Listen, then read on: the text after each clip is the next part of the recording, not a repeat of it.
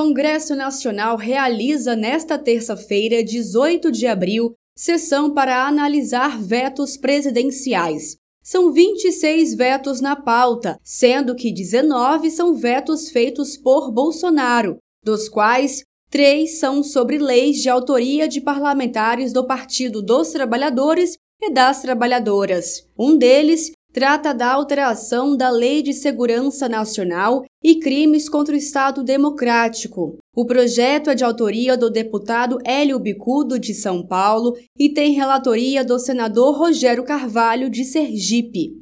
Bolsonaro vetou dispositivos do projeto que prevê aumento de pena para crimes contra o funcionamento das instituições democráticas no processo eleitoral. O veto de Bolsonaro impediu o aumento da punição a militares e funcionários públicos que atentam contra o Estado democrático de direito. Bolsonaro também vetou o dispositivo que previa pena de multa e de reclusão para responsáveis por disseminação de fake news. O veto pode ser derrubado pelo Congresso e reestabelecido na lei, como defendeu o senador Paulo Paim, do PT do Rio Grande do Sul, que alerta que hoje existe uma verdadeira indústria de notícias falsas. Existe toda uma estrutura para propagar mentiras via notícias e vídeos, montagens visuais, pronunciamentos. Se o material recebido é duvidoso e controverso, desconfie e faça uma pesquisa que a verdade aparece. Fake news é mentira, é crime. São usadas para desacreditar, induzir ao erro, confundir as pessoas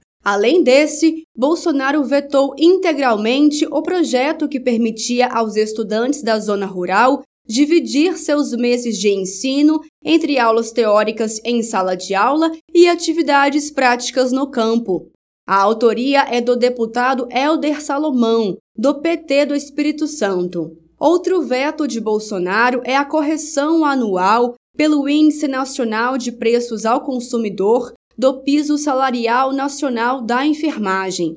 O projeto é de autoria do senador Fabiano Contarato, do PT do Espírito Santo. Bolsonaro ele não queria sancionar essa lei. Quando eu apresentei esse projeto, o presidente era o senador Davi Alcolumbre e não quis faltar, não quis nem designar um relator. Eu esperei mudar o presidente, fui no presidente Pacheco e falei: eu tenho um pedido. Ele o quê? Designa um relator para o PL da enfermagem. Ele não designou a senadora Zenaide. Depois eu fiquei toda reunião de líderes, que é onde você se reúne, os líderes, os partidos, para falar qual o projeto que você quer que vá a plenário. Eu só falava um, PL da enfermagem. E fui mobilizando todo, toda a categoria, todos os parlamentares, e aí todo mundo. Tem uma frase de Vitor Hugo que fala assim: é, não há nada mais poderoso do que uma ideia quando o seu tempo chega. E foi, precisou vir uma pandemia para matar 682 mil pessoas no Brasil para a gente ver o valor que esses profissionais têm. Em meio a negociações sobre como custear o piso nacional da enfermagem e diante de uma ameaça de greve da categoria, postagens de bolsonaristas nas redes sociais distorceram fatos e responsabilidades sobre o tema para atacar o governo Lula.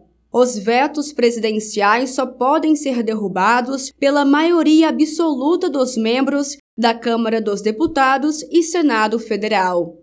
De Brasília, Thaisa Vitória.